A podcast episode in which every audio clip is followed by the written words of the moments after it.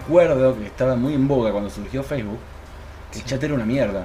Estábamos, Sí. Y yo, yo hablaba con alguna piba para que me interesaba y le decía, me da esto MSN para chatear por ahí, porque no se podía chatear en el chat de Facebook, era tan malo que había que salirse de ahí para hablar con alguien. Sí, y, y cos- y costaba mucho verse con alguien porque generalmente los nombres que te ponían ahí en Facebook casi nunca eran correspondientes a la persona. No, peor el, el MSN. Sí. Piojita. Piojita con... con eh, Sí, Florecitas. no, no, y con puntitos y con eh, arrobas. Piojita 17.982. Y, y peor, si vos junabas a alguien por el, por el nombre y no por el mail, el nombre cambiaba. Ah, es verdad. Y era Florecita tanto. Y un día se ponía Carla. Digo, ¿quién es Carla? Sí. Y no sé, cambió. Pero antes, como que era mucho más este. A ver cómo decirlo, era mucho más confiable en ese sentido Facebook, porque estaba todo tan nuevo que decir, bueno, está bien, lo conozco de Facebook, los likes, ay, me dio like tal persona, podías Qué- tener de amigo a un poco, famoso. qué poco vale un like ahora, ¿no? Qué poco vale un like, eh. Qué, Em, qué me acuerdo- cuesta poner un like, ¿no es cierto? eh? La primera vez que escuché hablar de Facebook, no me olvido más, fue de Caro, creo que gente sexy. No, el perro de la calle, estábamos hace mil años. Bueno, y de Caro dijo, ya en esa época, 2007-2008, dijo, si quieren chamullar, pido, no sé qué quieren levantar, vayan a Facebook. Era como, y lo tiró como, les traigo esta, po-", como siempre de Caro diciendo, les traigo esta posta que yo no sé. Y era como 2007-2008 y era como, ¿qué es esto? No existía ninguna otra. Ujú. Eh, lo más cercano a una red social creo que era MySpace, no sé qué era. Eh, Fotolog. Ponele, sí. Y bueno, el chabón dijo, lo tiró como tiraposta, digo, les traigo esta, la que viene es Facebook. Sí. Y yo lo escuché, me acuerdo que lo escuché, pero ni bola.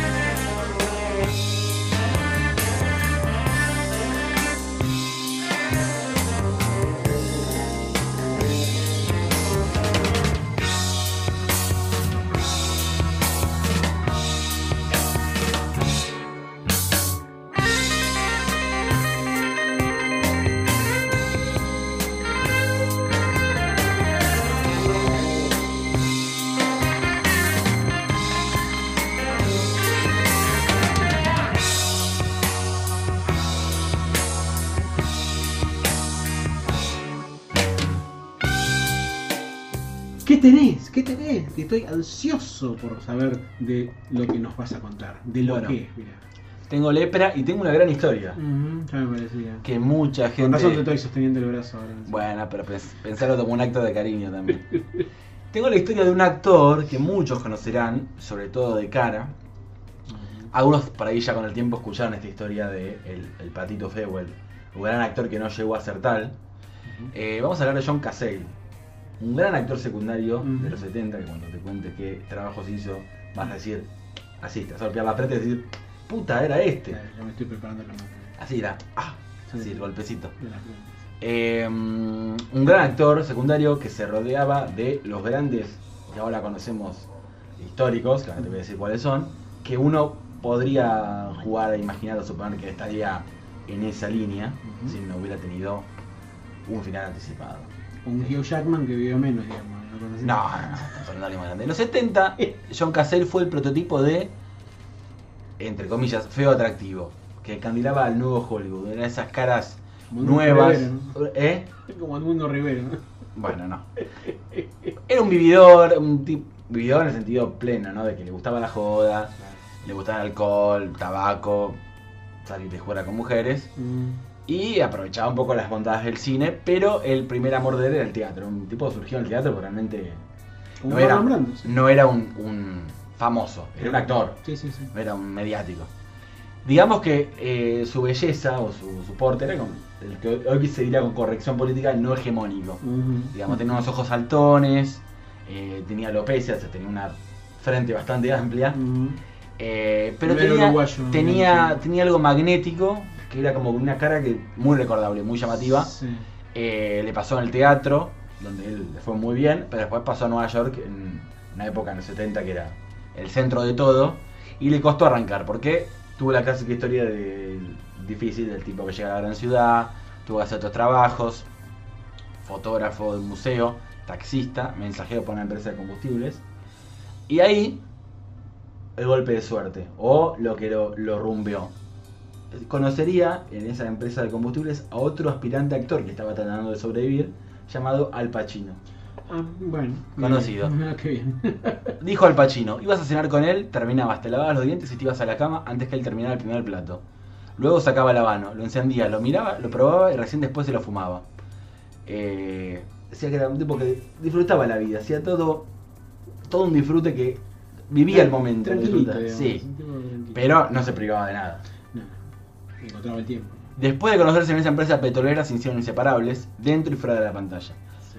Lo que la mensajería había unido no lo iba a separar el cine. En el 72, tras ver a Cassell junto con Richard Dreyfuss en la obra de teatro Line, un tal Francis Ford Coppola, decidió que él debía ser hermano de Pacino, casualmente, en El Padrino.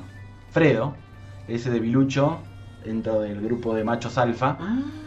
la sanguinaria familia Corrió. Corleone. ¿Ubicaste? Sí, ¿Quién sí, es? sí, ¿Quién es? Fredo, eh, el despreciado, digamos, de la familia, digamos, el traidor. Ujú. Spoileando, ¿no? Ya 50 años de película. pasaron 50 años, se puede spoilear tranquilamente. Coppola creyó ver en él alguien que siempre habían pasado por encima, que para él era el ideal para interpretar a Fredo, pese a la antagónica definición que Mario puso había hecho en la novela, que no era así el personaje, y él lo modificó. Sí, las modificaciones a la novela original de Puzo son bastantes. Sí. Como todos los que se cruzaban en su camino, Coppola también se enamoró de él y dijo que en una familia italiana siempre hay un, hermano que es receptor de las bromas. Tal vez yo fui ese hermano y por eso sentía tanta empatía con Fredo. Entonces lo veía como. Lo, lo veía, lo- lo veía con, con un, al personaje, no con un matiz muy, Claro, muy autorreferencial. Era lógico que sintiera pasión por él y por todo esto que pasaba, que generaba mucho magnetismo.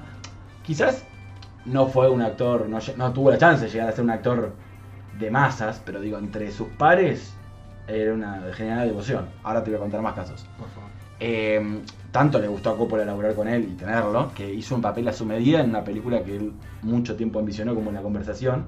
Se hizo papel a medida de él para que esté, John Cassell.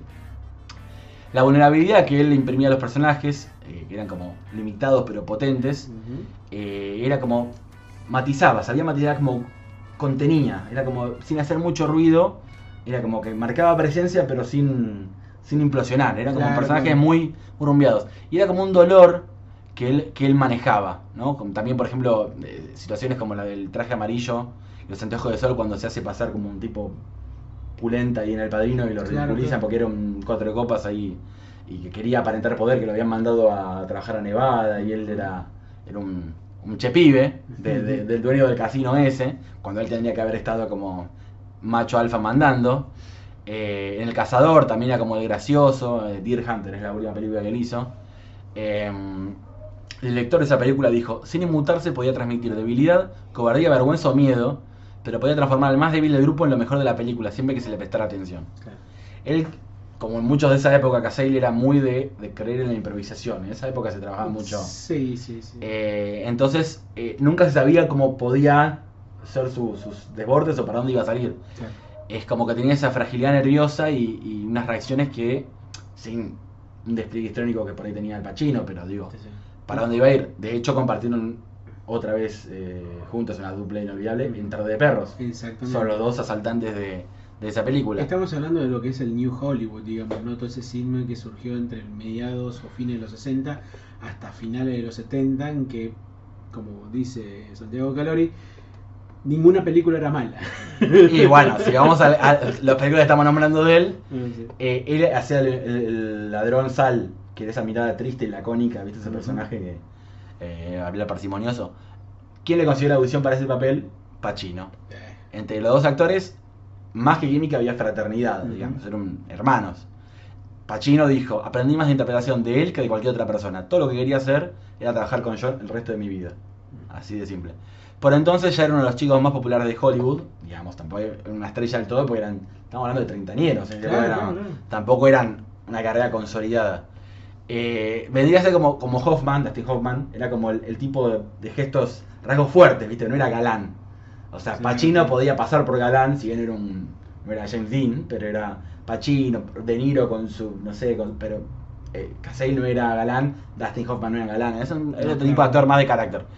Eh, y aprovechaba, aprovechaba lo que generaba también, como dijimos antes, para disfrutar, porque iba, salía de joda, no se privaba de nada, también, o sea, más allá que era un actor de método y que se tomaba muy en serio lo que hacía, salía de joda, iba a los rodajes sin dormir, mm. sabía aprovecharlo, pero digo, no llegó a desbarrancar, no llegó al extremo de que tiró la carrera por la borda, no, no, el trabajo sigue siendo prioridad, no es que, no, no, no, no se transformaba en disciplina la joda, digamos. Se ganó a su ídolo, esto es algo que no cualquiera logra, Marlon Brando, que repitió la, la toma de cuando le disparan a Vito Colón en la calle, Sí. Eh, solo para disfrutar de Casey. Como la escena está con él, la volvió a hacer, aceptó. Dice, eh, el director Marvin Starkman dijo, Brando tenía tanta consideración a John que volvió a tirarse en la calle para que John pudiera actuar cerca de él. Era, por, decir así, por decirlo así, el mayor de los piropos. O sea, el tipo se aceptó hacerla de nuevo para volver a hacerla con John Cassell. Una de las personas más repugnantes de la historia del cine, ¿no? Marlon Brando, y un asqueroso total. Y bueno, pero quería, ellos, ¿no? quería, claro, el porcel, que antes de por ser algo y vendría a ser el porcel de ellos. En esa reputada lista de fans que él tenía, estaba Meryl Streep entre las top, que en ese momento Meryl Streep no era, no era, una actriz. No, no, no era una actriz todavía muy considerada. Pero se conocieron en una adaptación teatral de Shakespeare, medida por medida, donde hubo una especie de atracción, mutua importante, que hasta los críticos de las de la, que fueron a ver la obra notaron que había una tensión entre ellos. Él tenía 42, ella tenía 27. Ah, mierda. Pero fue el primer gran amor de ella. Eh, y lamentablemente su primera gran pérdida. A su vez, eh, digamos que estaba en un gran momento porque se enamoraron, él dejó un poco la joda, porque, digamos, sentó cabeza, se ocupó de, la relación, iba para adelante con, con eso. No, no, pero. No, hay algunos que no se enamoran, pero siguen eh, saltimbanqui, digamos. Él no, sentó cabeza, se enamoró, dijo, proyectó algo con ella, hasta que, justo cuando iban a grabar una película juntos, de Deer Hunter, el cazador, el 78, él empezó a escupir sangre toser sangre. El diagnóstico fue clave, cáncer, uh. incurable. Tan joven, los 40 Ah, sí, directamente. Eh, tanto Meryl como él estaban convencidos que lo iba a superar, no así los productores del Cazador, que, que dijeron, tenemos que hablar de la película porque se nos va a morir a la mitad. Bueno, hasta el día de hoy hay versiones encontradas, pero, pero se dice fuertemente, Meryl Streep lo ha dicho, que fue Robert De Niro el que pagó el sueldo de John Cassell. Yo en realidad había escuchado otra versión. No que pagó el sueldo, sino que dijo, déjenlo en la película. Si se llega a morir, yo me hago cargo de todo el gasto que sea regrabar las escenas de él. En realidad, acá dicen que pagó sueldo. En realidad lo que dijo fue eso. Digo, déjenlo que grabe y si hay que regrabar todo porque él se muere, yo pago todo lo que haya que regrabar.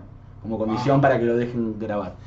Grabaron todas las escenas del primero, aguantó, así hizo bárbaro y, bueno, De Niro igualmente niega esto. Dicen que por humildad o todo, grandeza total en ese sentido, porque él dice, no, no, yo no tuve nada que ver, ese es el boludo. Ah, y dice, estaba más grave de lo que pensábamos, pero yo quería que saliera en la película. Eh, yo empeoraba y las facturas eran muy grandes. Estamos hablando en un lugar como Estados Unidos donde enfermarte es... si, no te morís, si no te morís, te quedas en la calle. Y Meryl Streep, que no le gustaba mucho el cine y despreciaba la televisión, tuvo que aceptar un jugoso contrato en la serie Holocausto para pagar las facturas de, su pareja.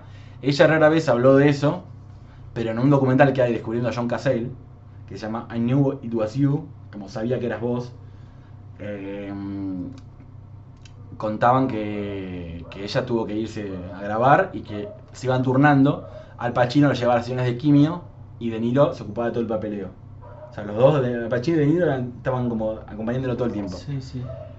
Lamentablemente ninguno de los tratamientos sirvió él murió antes de ver que, su quinta película, esto vamos a decir un dato que ya se ha revelado, pero que su quinta película se estrenó, las cinco nominadas a mejor película en los Oscars. El Padrino, La Conversación, El Padrino 2, Tarde de Perros y El Cazador, las cinco nominadas a mejor película en los Oscars y te doy un dato más. Por favor. Incluyeron archivo metraje de él en El Padrino 3 en el 90 y también fue nominada a mejor película. o sea que 5 de 5 Y, no, 4 de 4 en vida y 2 de 2 por, por Sí, sí, postmortem. Las 6 películas en las que él aparece Riquelme, nominado al Oscar, en todas. Pero lamentablemente, pese a la admiración que generaba en muchísimas estrellas de cine, con las que tuvo vínculo, nunca la academia lo reconoció, no, No, como siempre pasa. le dieron ningún premio, aunque sus 5 películas, sin contarla del Padrino 3, lograron 40 nominaciones. Eh, él no fue reconocido en vida, lamentablemente. El 12 de marzo del 78 eh, cerró los ojos definitivamente. En el funeral hay distintas personalidades del espectáculo que lo homenajearon. Horowitz, eh, impulsor inconsciente de su fama, que fue el que lo dirigió en la obra donde Coppola lo vio, lo describió así en su despedida. Dijo, John Cassell sucede una sola vez en la vida. Fue una invención, una pequeña perfección. No sorprende que sus amigos sientan tanta bronca al despertarse de su sueño para descubrir que Cassell descansa con reyes y consejeros como James Dean, Stanislavski o Groucho. Nos deja a su público que tanto lo quiere el recuerdo de su gran calma, su silenciosa espera, su amor por la buena música, su gusto por los chistes malos, el absurdo límite del bosque que era el nacimiento de su pelo, el pedazo de sandía que era su sonrisa. Era inolvidable. That here. Mary is making a fool of herself. Out. Anybody got a cigarette? Yeah, I do. Sylvia, you don't smoke. You don't smoke? No, Why, well, why do you want to start now? I'm scared to death. That's why. What, you don't smoke? No, How come? I don't want the cancer. Oh my God. Give me the cigarette. Go ahead, do what you want. I just think you ought to take care of your body, that's all. My body? What for? Your body is the temple of the Lord. You're serious. So you rob a bank, but you keep your body pure. Is that it? You're gonna smoke the cigarette or what? Yes. If I die of cancer, it'll be half your fault.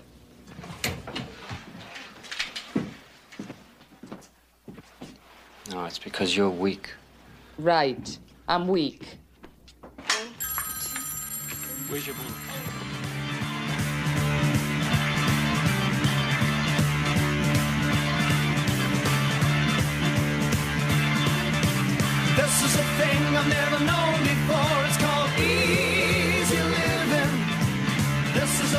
I've never seen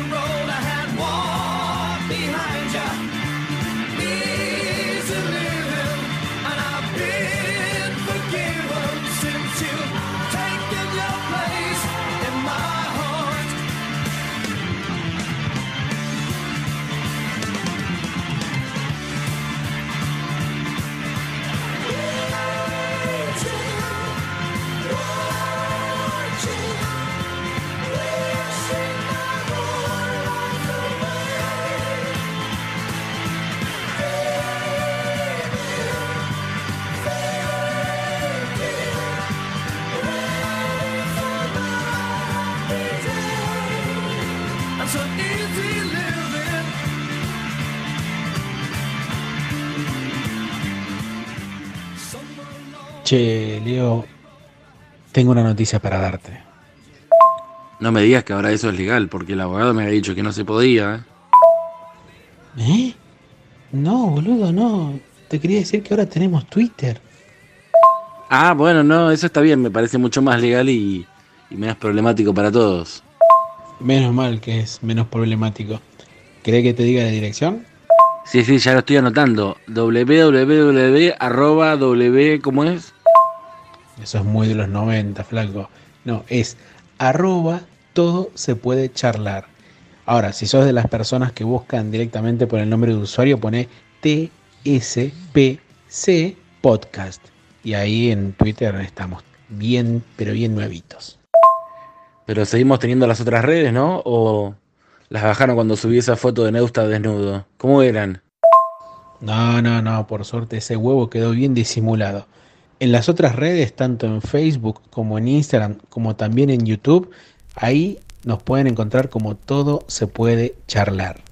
Buah, me dejas tranquilo porque yo sabía que en Twitter cuando no tenés foto te ponen un huevito, pero por ahí, viste, en las otras redes con un huevo tenés problemas.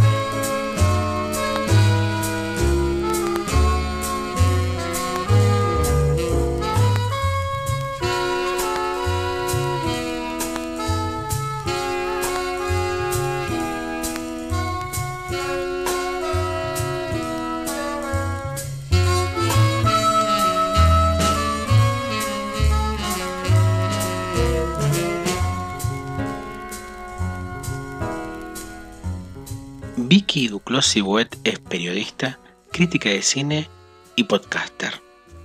Lleva adelante tres podcasts: Hielo para Todos, Clase B y Sucesos Argentinos. Este en colaboración con José Tripodero y dedicado al cine argentino. Los tres podcasts salen por punto cero, además de poder encontrar varios artículos escritos por ella misma relacionados con el cine. Les dejaremos el link para que puedan acceder a todos los proyectos de Vicky en la descripción del episodio. Vicky Duclos Sibuet es una nueva invitada de Todo se puede charlar. A Vicky le encanta el cine de Tarantino, pero todavía no encuentra el gusto a Once Upon a Time in Hollywood. A Vicky le gusta mucho Leonardo Fabio, pero aún no se enganchó con el cine de Edgardo Castro e Iván Fund. A Vicky le fascina el cine argentino, pero el cine de porteño con crisis existenciales no le gusta. Vicky, ¿cuáles son las historias que más te gustan sobre el cine? Es, es raro, porque en realidad de, sobre el cine argentino no hay tanto a ver, ¿cómo explico esto? Digo, vos entras a, a, cualquier aplicación, entras a TikTok, entras a cualquier cosa y hay un montón de videos, curiosidades, de anécdotas de estrellas de Hollywood, de... Eh, querés buscar historias curiosas del cine, te van a aparecer quinchicientas eh, notas de distintos blogs que te van a contar muchas cosas sobre, sobre cine de, de todos lados. Eh, de hecho, hay otro programa en el que yo estoy que digamos, es como que se abre el panorama al cine y la serie es más internacional y a, iniciamos así contando datos y cosas sobre cine, sobre cine internacional. Eh, y ahí siempre tengo un montón de tela para cortar. Eh, y cuando hablamos de cine argentino, bueno, no, no, es tan sencillo porque hay historias que no están tan contadas. Eh, o cosas que te enterás, pero no, no, no, está bueno que las cuentes porque no son públicas, entonces es como, eh, es raro. O, o que algo gente. que pasa también... ¿Cómo? Se tiene, se tiene que morir más gente para poder contarlo. Claro, eh, o, o, también a la hora de chequear ciertas historias, ¿no? Como la posibilidad de chequear es muy difícil a veces, porque no tenés como muchas posibilidades de, de acceso a, a fuentes eh, entonces, por ejemplo, eh, había, había una historia que es como una de las que a mí más me, me divierten, que es, es la de eh, Plata Segura, el mediometraje que hizo Néstor, Néstor Frenkel, uh -huh. eh, que es un mediometraje sobre un muñequito que se llama Cuchu, que es como un niño que quiere jugar al fútbol y tiene como sueño jugar en la selección. No sé si lo vieron el, el mediometraje. No, no lo llegué a ver, pero me gusta la es, película de Frenkel. Es una locura ese mediometraje, es como lo primero que él hace, lo hace en codirección y es como son unos muñequitos, así como todo en stop motion, sobre un niño que tiene como sueño eh, jugar en la selección. Y es como todo, un- como todo un gran delirio ese, ese mediometraje y hay toda una historia de fondo que yo me la fui enterando en, en- en etapas. Eh, a mí me gusta mucho lo que hace Néstor Frenkel, entonces fui eh, como eh, de a poco estudiándolo, se puede decir, eh, y tuve la posibilidad de hablar varias veces con él y demás, entonces fue como me fui enterando cosas Perdón, perdón. y ¿Te gustó el documental sobre Reynolds? Sí, sí, sí, sí. A mí me, a mí me gusta lo, lo que hace, me gusta el enfoque que tiene, que tiene Frenkel de, de las cosas, inclusive en películas, digo, como, eh, qué sé yo, no sé, como, no me acuerdo cómo se llamaba la de Marte, que no, sé, no me acuerdo cómo se llamaba, pero eh, Vida en Marte, creo Sí, sí. sí. eh, o algo así. Em, que no es como lo que más me gusta, pero me gusta mucho el enfoque que tiene, entonces, bueno, nada, como lo, lo- lo estudio bastante, ¿no? Trato de estar atenta a lo que hace. Em, y me enteré, y me enteré de forma tardía, que había una historia con plata segura, que es que Carlos Cambiaso, eh, como el muñequito se llamaba Cucho y era rubiecito y qué sé yo, eh, decide demandarlo a Néstor Frenkel eh, y le hicieron como un allanamiento a Néstor Frenkel que lo ordena eh, María Romilda Servini de Cubría. Sí, la jueza eh, le- y se llevan, se llevan los muñequitos de la casa de Frenkel, qué sé yo, y, y después hubo otro momento, como una instancia medio de, de- de- de mediación o de no sé qué instancia judicial que desconozco, pero en donde se proyectó plata segura en frente de los jueces para que Es determinaran. muy verosímil. eh, es muy tremendo. Y esa historia a mí me parece fantástica. Esa historia a mí me parece fantástica. Y es como mm, que te vas enterando de a pedacitos. Yo fui recopilando pedacitos de la anécdota por todos lados, porque Frenkel como que en ningún momento la contó completa. Ah, La va contando de a pedazos. sí, sí, sí, sí. Entonces yo fui buscando por todos lados y pude hacer como una reconstrucción. De hecho, después me terminé enterando que hubo un abogado que llamó a un lugar donde iban a proyectar la película y no la pudieron proyectar. eh, que No, por eso la por eso la película dice que todos lo que está in- eh, que es todo ficción y que cualquier parecido con la realidad es pura coincidencia, lo dice al comienzo de la película, es por una cuestión judicial, no es por una cuestión, eh, de- no es un chiste, ¿viste? Es como, tu- tuvieron que agregar esa placa y cambiarle creo que el nombre a algún personaje o alguna cosa así, no sé, pero es un delirio, es un delirio. Esa es, esa es mi favorita. Pero esa, como dijiste, la, la, la, la encontraste a partir de qué tipo de declaraciones, a partir de Frenkel y qué otras personas. Encontré, había todo de Frenkel, todo de la boca de Frenkel. Ha- Hay algunas cosas, yo en general trato de cuando me entero algo, de ir a buscar qué dijo esa persona sobre eso, porque en general me interesa mucho ir como del relato de primera mano. Eso en, en todo me pasa, digo, inclusive estudiando algo, no me gusta, me gusta ir a como a las palabras de la, de la fuente. Em, Por eso, como decís, es bastante Y- complicado encontrar historias de películas de los 40 o de los 50.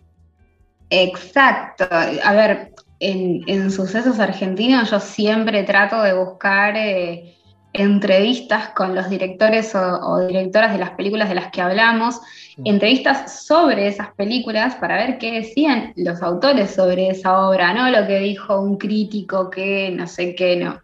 Digo, lo que dicen esos autores y muchas veces no hay. Digo, era una linda costumbre hasta que empezamos a hablar de películas del 50, ¿no? Y ahí ya de repente, nada, era como, bueno, voy voy a tener que, que sacar de algún lado información y bueno, lo que no sea muy chequeable, no decirlo, o, o decirlo con pinzas, como para decir, bueno, encontré esto, pero no sé qué tan así es.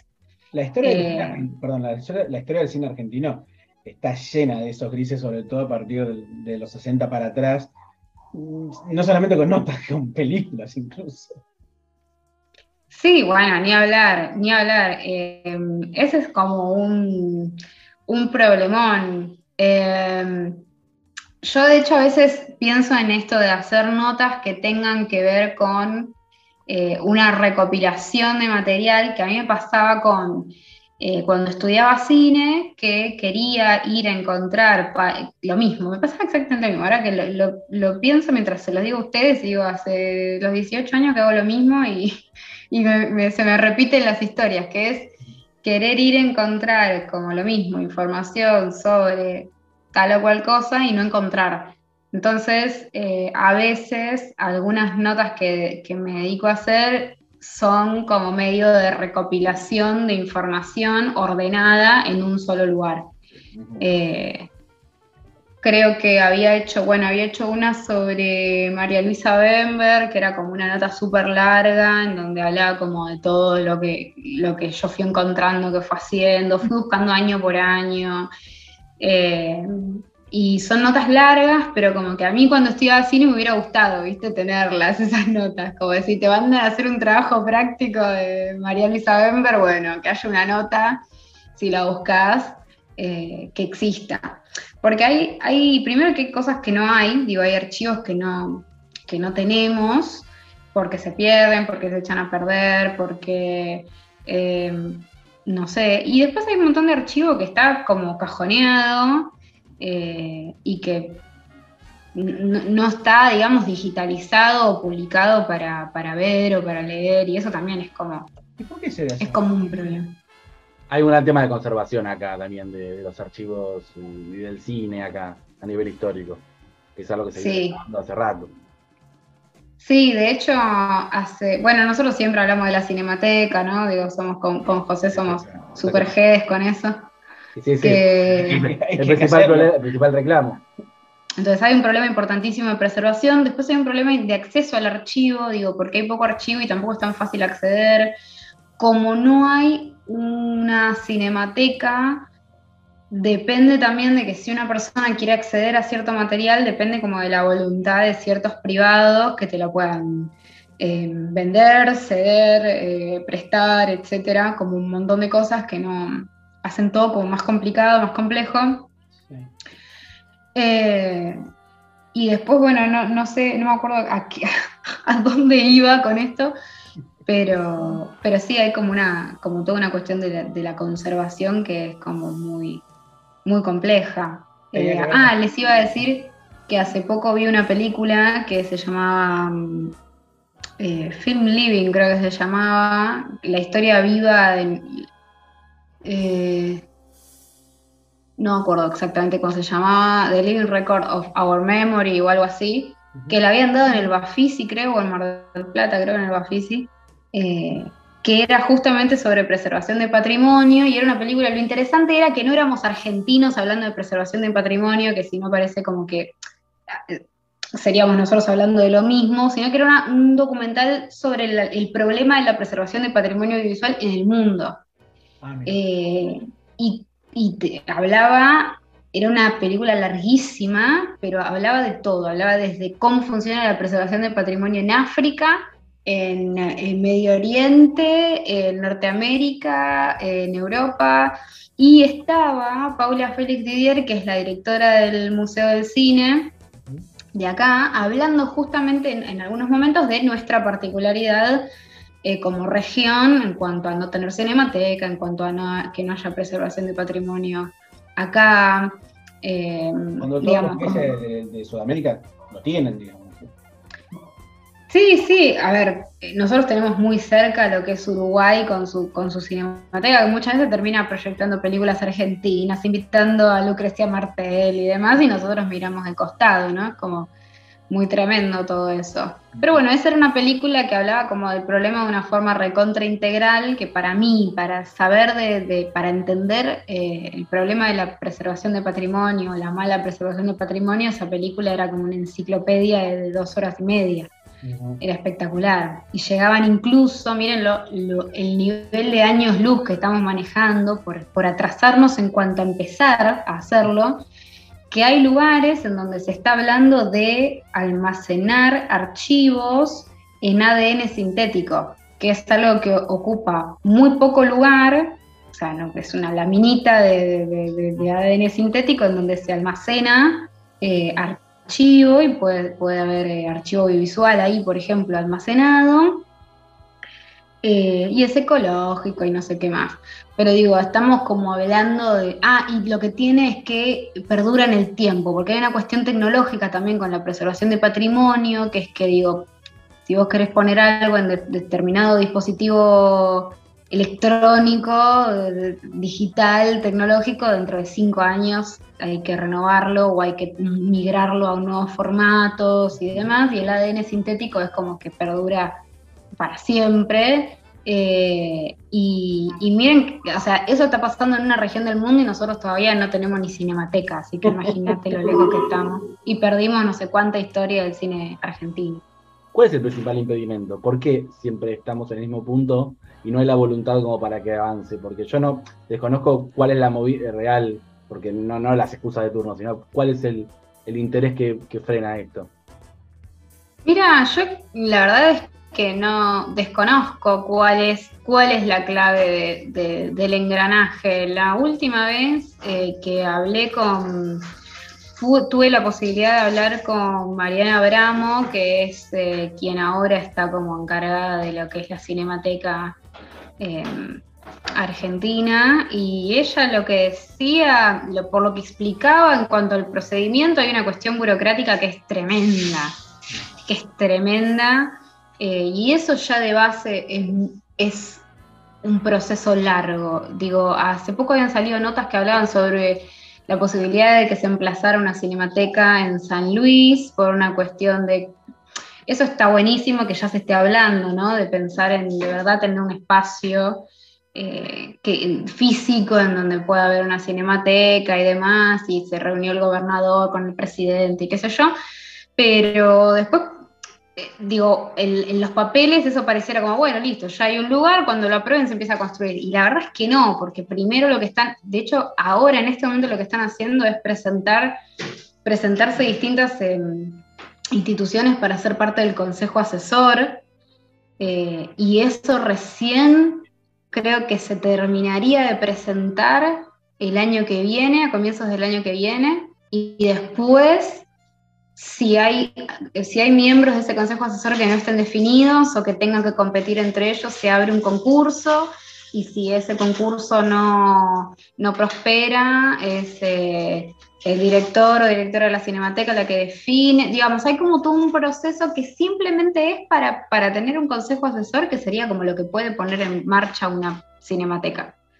Eh, y todo eso para no es que mientras tanto se va construyendo la cinemateca. Todo eso es como, hasta que eso no se destrabe, no se destraba nada. Sí, sí, sí, no, eh, era lo que sospechaba, la falta de voluntad política, porque eh, obviamente siempre va a haber, ver, la excusa de hay cosas más importantes, siempre va a haber cosas más importantes, entonces en un país con un 35% de pobres siempre va a haber algo más importante, siempre va a ser una excusa buenísima para que no esto quede ahí. Igual vale aclarar que más allá de que todos los gobiernos se pasen la pelota, ya desde el vamos el, el- el- el engranaje burocrático ya está armado como para que esto no sea fácil de resolver. O sea, ya viene de larga data, ya casi que fue concebido así para que no salga Es fácil. muy difícil.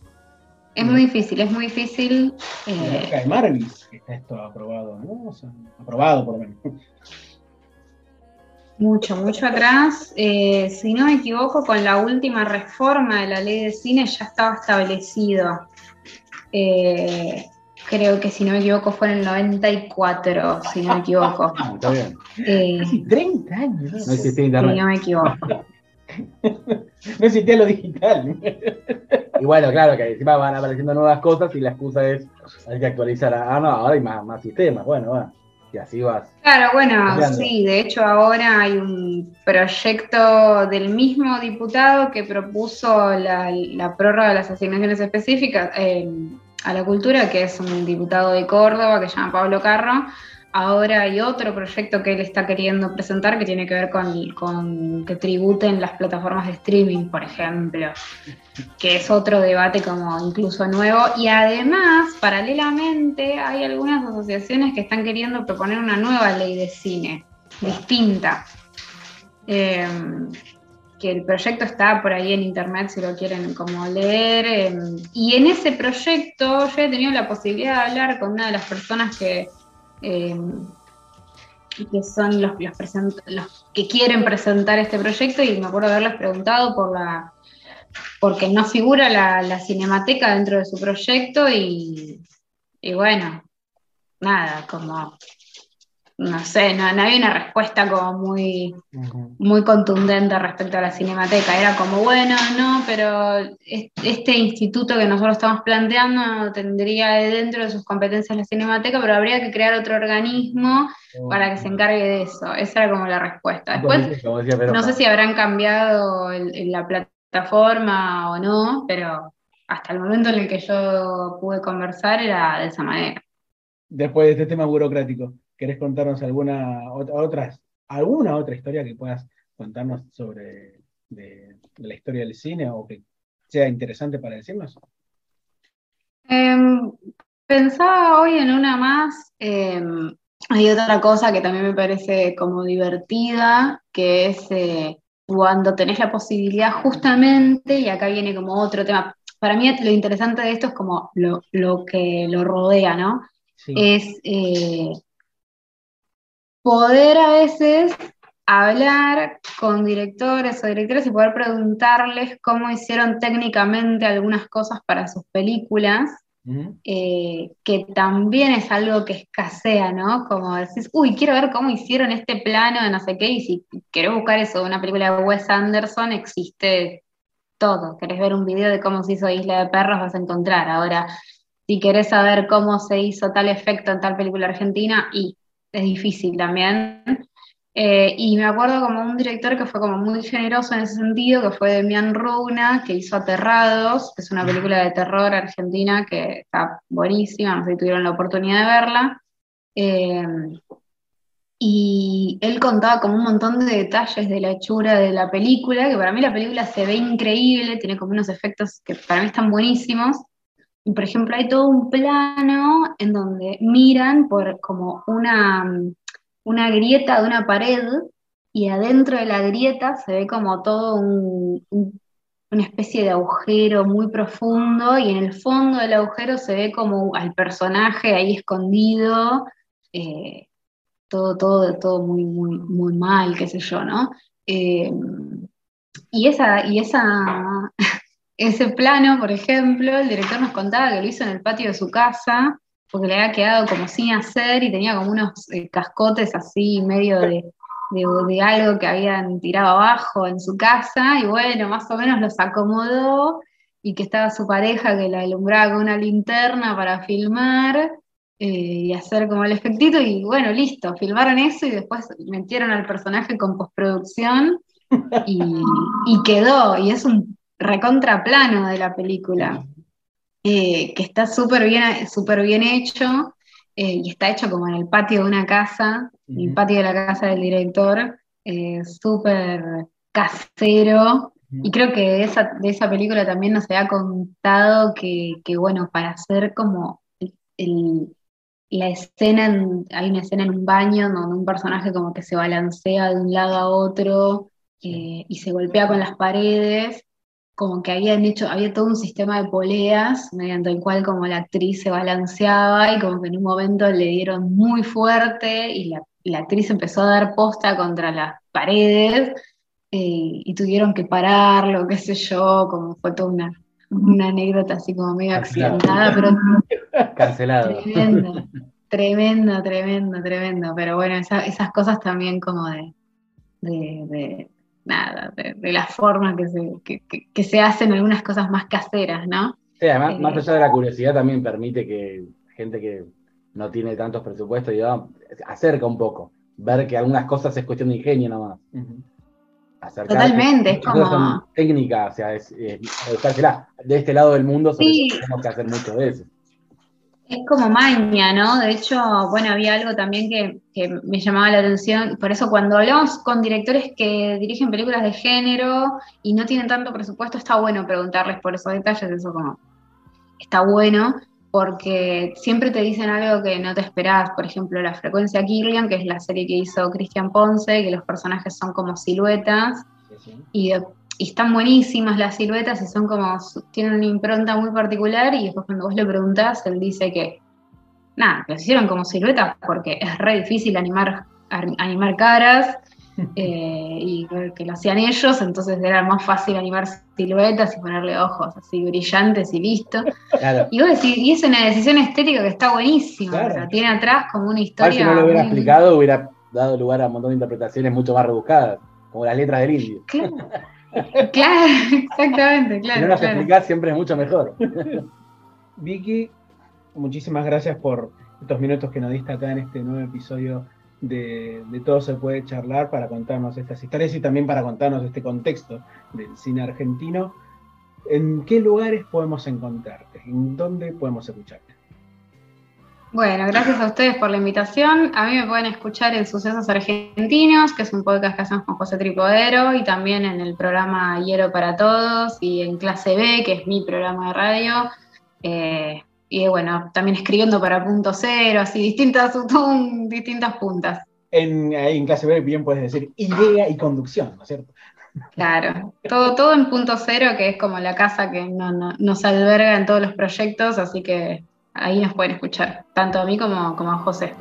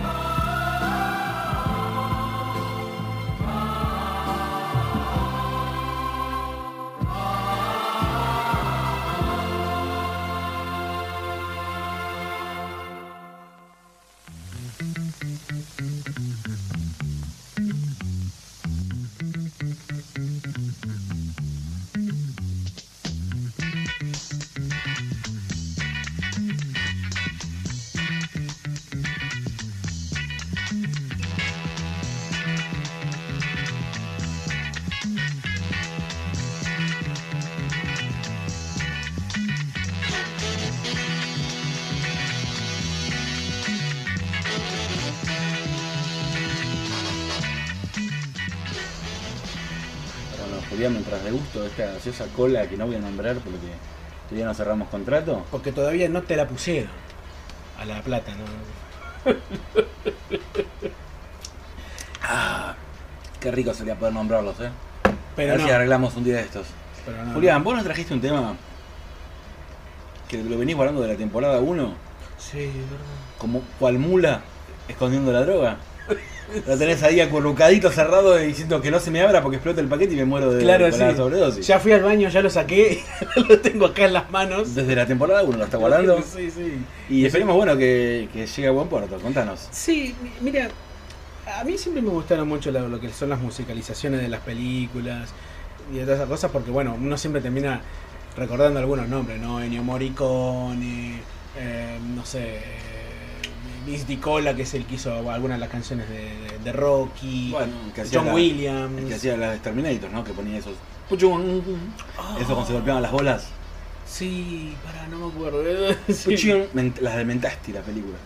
¿La de cuál? Mentasti. Ah, Mentasti, el director sí. que se golpeaban las bolas y el Puchun. Esos ruidos noventosos de Terminator. Esos eran musi- musicalizadores. Esos eran musicalizadores. No, pero esos son los este, efectos especiales. Yo te me refiero a los músicos, a la, la gente que componía. Habría que agarrar. Todos juntos. No, pero generalmente lo que hacían las músicas eh, siempre son bastante interesantes. De esas películas, la de Mentasti o las de las películas de los bañeros más locos del mundo, dirigidas por el, el- el asqueroso Enrique Caen Salaberrio o Enrique Carrera, todo alguno de esos forros, son Pablo Ziegler y Pocho Lapuble. Pocho Capone es un histórico eh, guitarrista de jazz, eso, eso para que se sepa al principio. Pero Pablo Sigre, en el momento que hacía esas películas, eh, las músicas de esas películas, era pianista de Piazzolla. o sea, tengamos en cuenta eso. vos Piazzolla crees que innovás. Mirá lo que es versatilidad. Mirá lo que hice yo, los bañeros más locos del mundo. Pam, para, pam, para, Ya- pam. Eso es de él. Ya quisieras Piazzolla hacer No esto. quisieras, eh. Viejo puto. Pero. pero. Bueno, también Cristina de Giacomo y Carlos Nielsen, como dijimos alguna vez, los, los, los, los, los Lennon y McCartney de, de- del subdesarrollo de acá en Argentina durante los años 90, haciendo las canciones de Escuate conmigo, haciendo las canciones chiquititas, haciendo las canciones de Ahora, ahora de Flavia que sepas, ahora tenés que incluir esto en la, en la intro porque Y no me queda otra. lo sí. dijimos antes y no- si no entró en la intro queda muy ridículo. Sí, pero también hay otros compositores que en los años 70 hicieron una linda serie de músicas para distintas películas. que son los cinco autores que, en realidad son cuatro, pero uno es un dúo de hermanos, eh, que hicieron las películas, las músicas de las películas de Olmedo y Porcel. Y me refiero solamente a las películas de Olmedo y Porcel juntos. Porque Olmedo y Porcel en áreas cinematográficas hicieron también sus proyectos Ah. solistas. Canciones célebres como esa. Para, pa, pa, para. Sí, ese es del último autor, que lo vamos a nombrar. Para. Para, Para, para, para. Mucho para, fa, para, fa, fa, mira. No, bueno. Mucho fa, fa, también. Sí, sí, sí, bueno. Canciones. Vos lo ves ahí, escuchás esto y decís, ¿dónde está el medio? Mirás alrededor y. Claro, sí. ¿Dónde sí. está el medio con peluca? ¿Dónde- claro. Y. ¿Dónde está mi, mi Olmedo con peluca? con peluca. ¿Dónde está mi Olmedo con peluca? ¿Dónde Podría está? ser, gran título. Pero hay hay una serie de autores, porque eso son las películas que ellos hicieron para área cinematográfica argentina, que al cual también se tiene su, eh, su, su, su música, que era... Aries. Área cinematográfica más o menos es como. Es al cine argentino como Vietnam a la política exterior norteamericana, más o menos. Sería un paralelismo válido. Más o menos. Pero ¿sabes lo que pasa? La guita que recaudaba eh, área cinematográfica em, con las películas de Olmedo y Porcel que la veían millones de personas. Así no la había nada, pues yo tenía la duda de eso, digo.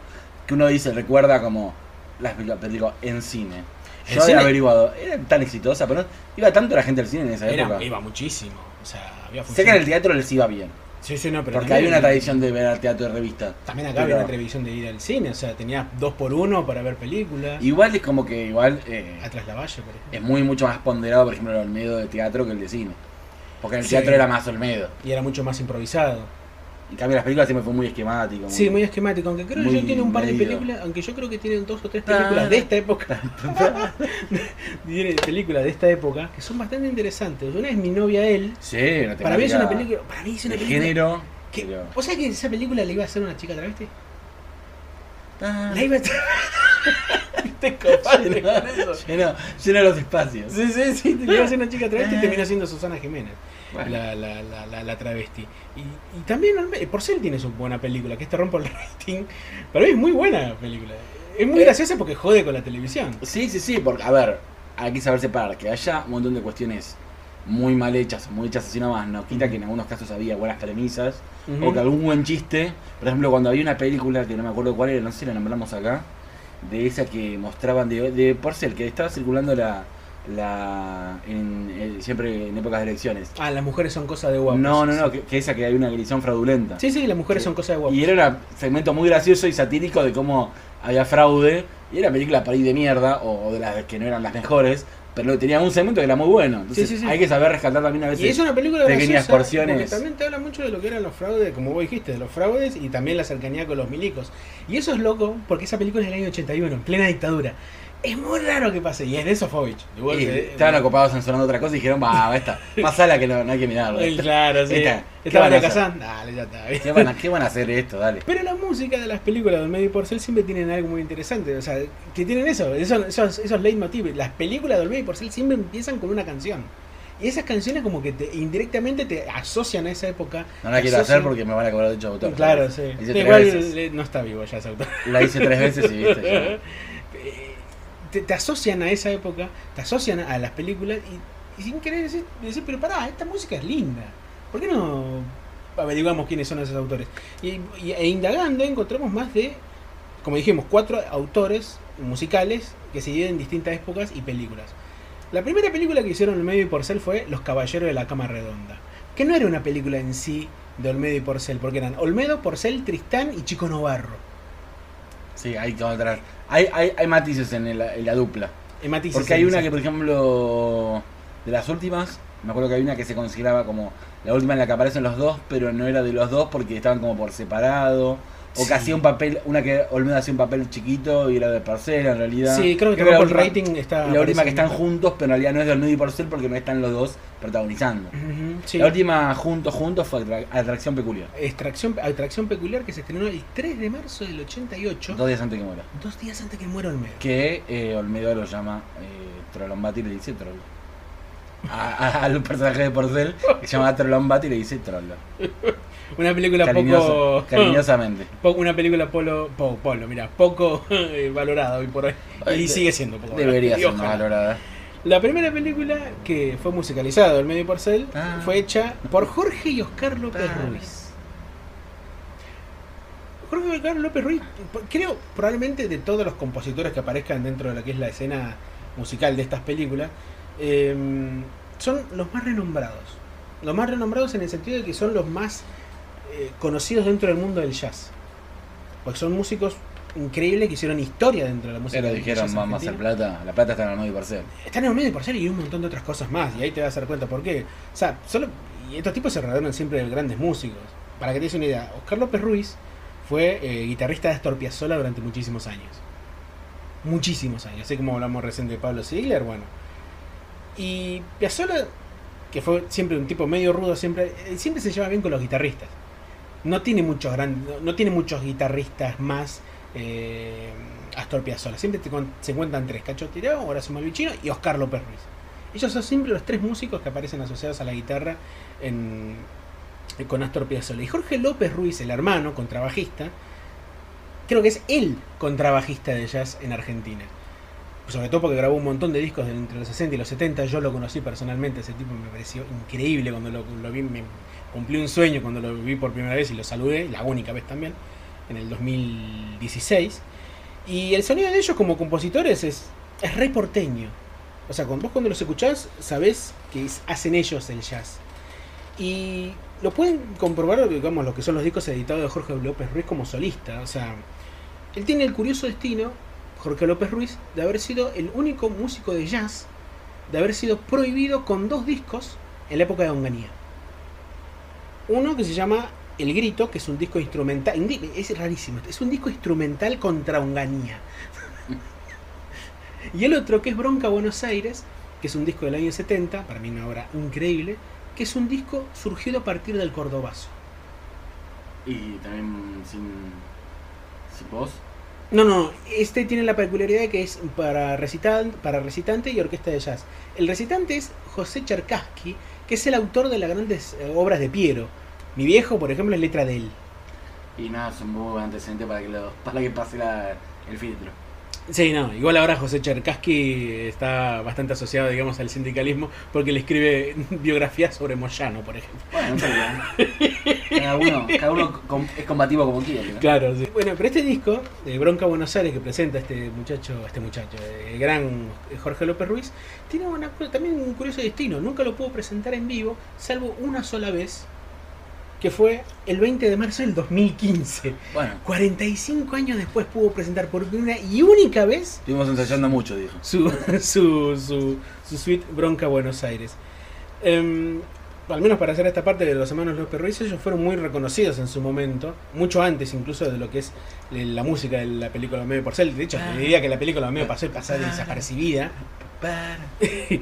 y de hecho, para los que son coleccionistas o que les gusta la música popular argentina, van a encontrar muchos simples o muchos discos en donde aparece siempre la leyenda del cantante, o quien esté cantando en ese disco, o quien sea el protagonista, con la orquesta de Jorge López Ruiz o con la orquesta de Oscar López Ruiz.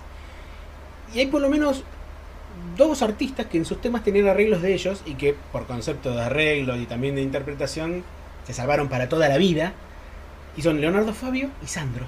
Bueno, igual tuvieron otros ingresos, por suerte. ¿no? No dep- Además de tocar con Piazzolla. No dependían de eso, pero bueno. O sea, o sea, yo, yo- o sea, la, la música realmente de ellos como compositores es realmente impresionante, pero recomiendo, además de esta película, porque tiene lindo sonido de jazz porteño, ya auténtico de Buenos Aires, que buscan una película del año 64, va musicalizada también por los hermanos López Ruiz, que es Pajarito Gómez, que creo que es uno de los 10 mejores filmes de la historia argentina.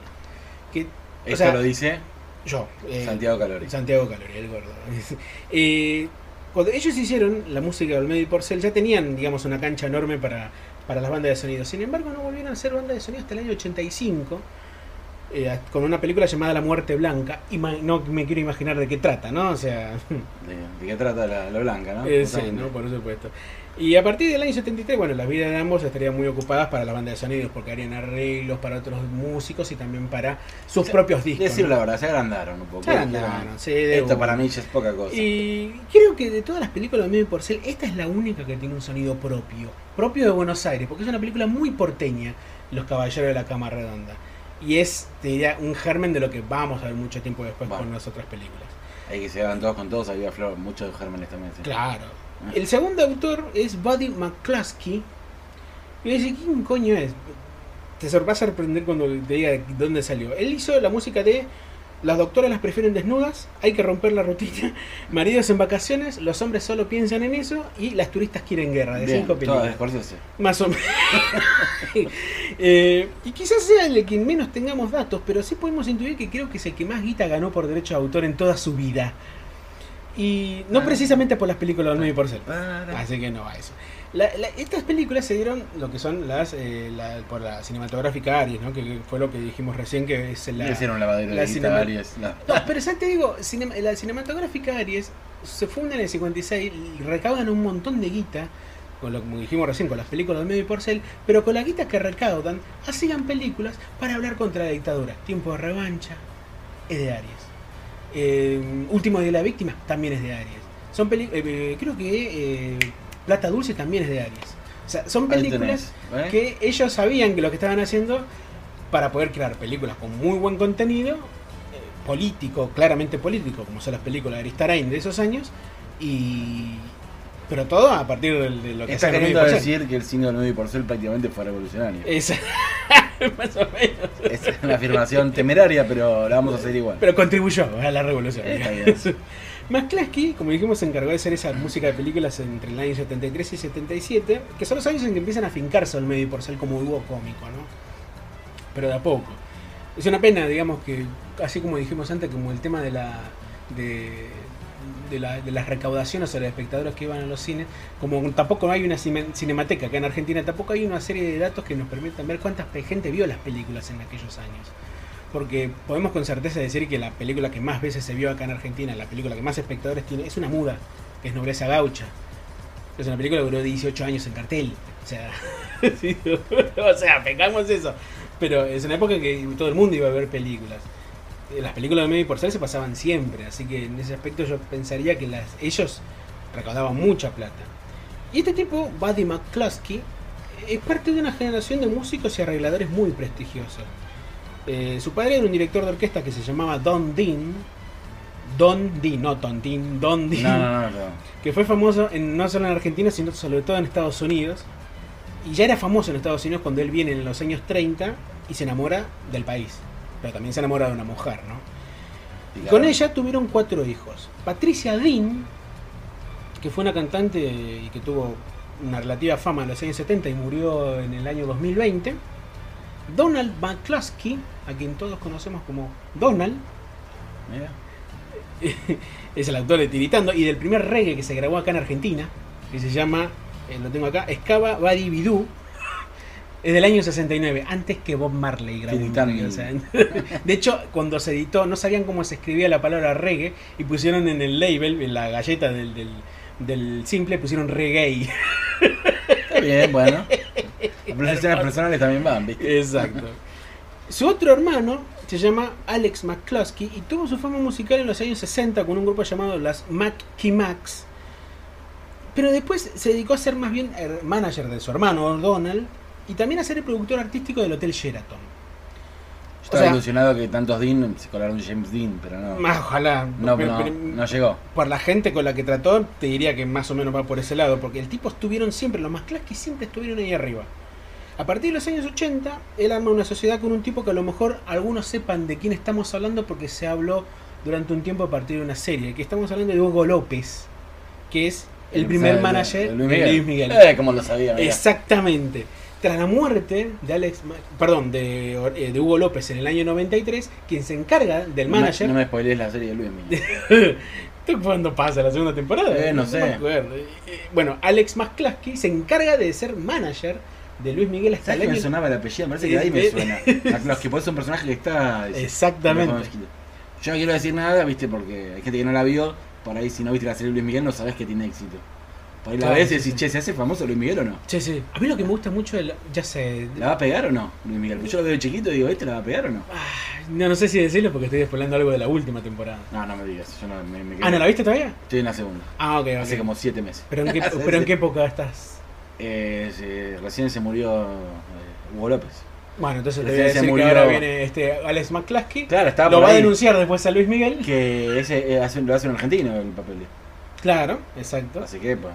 Le- lo reemplaza a este, a- perdón, a Hugo López. Es manager dos años de Luis Miguel y después lo termina denunciando a Luis Miguel a su representado por falta de pago, ¿no? Después del año 96, este, que es cuando se va, eh, el tipo muy depresivo, muy depresivo, este, empieza a buscar así otros artistas y se queda con Cristian Castro. Y en el año 2005 se queda con los derechos artísticos de Diego Armando Maradona. Bueno, ¿Qué pasa en el año 2005? Es la noche del 10. boludo. dicen. Boludísimo, ¿no? Pero McCluskey en el año 2006, estamos hablando de Alex McCluskey, todavía no estamos hablando de Buddy. Buddy, ¿qué onda con Buddy? No Buddy el cantante tropical, sino Buddy McCluskey. Probablemente sea quien más aprovechó los derechos de autor y fue porque además de hacer arreglos, él se encargaba de reescribir letras de distintos artistas internacionales para el mercado español o para el mercado latinoamericano. Como el Paz Martínez. Como el Paz Martínez, pero él se encargaba específicamente de dos personas. Uno, Roberto Carlos. Y el otro, Ava. La traducción que leemos, la que cantamos de chiquitita en español, hizo Donald McCluskey. Perdón, Buddy McCluskey. Y, y la música de él es como un poco más alegre, un poquito más alegre, pero alejado un poquito de lo que son los arreglos yaceros de la época de los hermanos López Ruiz, ¿no? Es música más incidental, digamos, la de Buddy McCluskey, por eso no se le recuerda tanto a la música de esos años, ¿no? Es música más incidental, aunque imagino que también había algo para cobrar por esa época, ¿no? El tercer autor, el tercer, sí, el tercer compositor, eh, se encargó de las siguientes películas. Encuentros muy cercanos con señoritas de cualquier tipo, Oh, Expertos en pinchazos, a los cirujanos se le va la mano, las mujeres son cosa de guapo, lo que dijimos Sí. recién, los fierecillos indomables y los fierecillos se Yo divierten. tengo entendido que tres de esas son de libros de García Márquez. y uno es de uno de Truman Capote, una historia. Sí, 100 años de eh, pinchazos. claro, sí, una historia de no ficción. En vez de relato de- Género, sí. sí, Truman Capote. En vez de relato de un náufrago, relato de un cirujano. ¿no? Y, Oscar- y, este- y esta película se encargó Oscar Cardoso Campo. Oscar Cardoso Campo él se encargó de hacer las películas más renombradas, creo, digamos, de esta época de Porcino Olmedo, como también de los proyectos solistas, ¿no? Ah, Es- no, ese es el compositor que viene después. Este, como también los Ah. proyectos solistas de ambos, ¿no? Algunas bastante controvertidas, como la, a los cirujanos se le va la mano y otros más tantos. Y otras políticas, como dijimos recién, las mujeres son cosas de guapas que se han hecho en plena dictadura. Eh, él tiene, de una familia muy tradicional, o sea, su padre fue un investigador folclórico del Paraguay reconocido aún hoy, que creo que tiene una calle, Mauricio Cardoso Campo, y Oscar Cardoso Campo se vino para acá, con lo cual es medio raro pensar que una familia tan tradicional, tan folclórica del Paraguay se venga acá a hacer la película de Medio Porcel. Pero bueno, es raro, ¿no? Para, quizás para mitigar eso en su currículum, eh, Cardoso Campos se decidió hacer arreglos para artistas muy importantes de la música popular latinoamericana. María Elena Walsh, eh, del Cuarteto Supay, María, eh, Mercedes Sosa, María Elena Ross, Lolita Torres, Sandro, bueno, fue arreglador para UNICEF. O sea, el tipo tiene un currículum maravilloso y también se ha encargado mucho de lo que son las, las luchas gremiales de Sadaic, así que es un tipo que ha tenido muchísimo, eh, bueno, muchísima acreditación y es un tipo muy querido en Argentina y en Paraguay. Y lamentablemente el 21 de julio del año 2001, a los 58 años nada más, él muere en un accidente automovilístico, pero deja un legado muy hermoso como un disco llamado Piano Paraguayo, que es el último recital que él da en Asunción en junio de ese año. Y con la música que vos cantabas recién, de exactamente, estamos hablando de Mike Rivas, que es el tipo más reconocido, creo. Yo escucho de- eso y me dan ganas de salir de joda. A mí también, sí. Y él hizo la película, creo, de las películas más popularmente, eh, no sociales iba a decir, más popularmente... eh, ah, ¿cómo? no me sale la palabra, es la, el- la película con más llegadas a todo el público de Olmedo y Porcel, porque son los extraterrestres, Sálvese quien pueda, Mirame la palomita, los Colimbas se divierten, Rambito y Rambón, los Colimbas al ataque, Galería del Terror y Atracción Peculiar. Eh, Ocho películas. Va a aclarar que Ramito Rambón, ese tenía momentos memorables, donde por ejemplo estaban. Es como eran como sketches sueltos en la película. Sí, y en donde ellos lo que menos hacían era actuar. Era Casi no participaban. momentos que estaban los, los conscriptos ahí en un almuerzo, no sé qué. Y este, ¿cómo se llama el que hacía imitaciones? El que relataba. Jorge Troyani. Troyani. Se ponía a hacer imitaciones. Y el otro, el que tenía cara como de muñeco. El que uno medio blancujo, que parecía Gardel. Eh, ah, eh, sí, que estuvo mucho tiempo en TBR, ¿no? Que hacía las voces. Que hacía las voces. Bueno, sí, ese. la Y se ponían a hacer imitaciones, pero dudo de nada. Sí, sí. 20 minutos un segmento de imitaciones A mí, de la película. A mí lo que me gustaba era cuando había, hablaba del teléfono. ¡Hola! ¡Hola! Claro. Pero es un segmento que no tenía nada que ver con No nada. tenía nada que ver. Pero la- fabuloso esa pero, película. sí, obvio. Pero son películas que las hacía, tipo, hacían para llenar. Por eso llenaban tantos. ah, tenía tantos Bueno, tipos. por eso en la del último profesor Punk de Porcel están los pericos, un segmento que tocan los pericos que vamos a hacerle chivo a estos pibes. Y hay una- Está musicalizada por los películas, la película entera. Ah, este Eso es rarísimo. carrerón.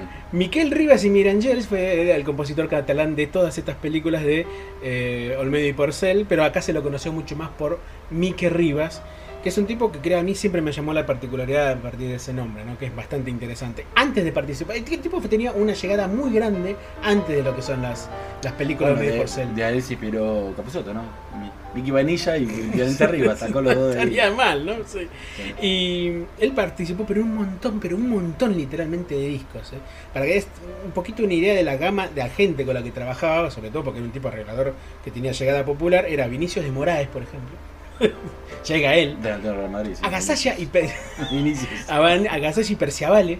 Está en el disco Yo no y usted, un disco Cuando increíble.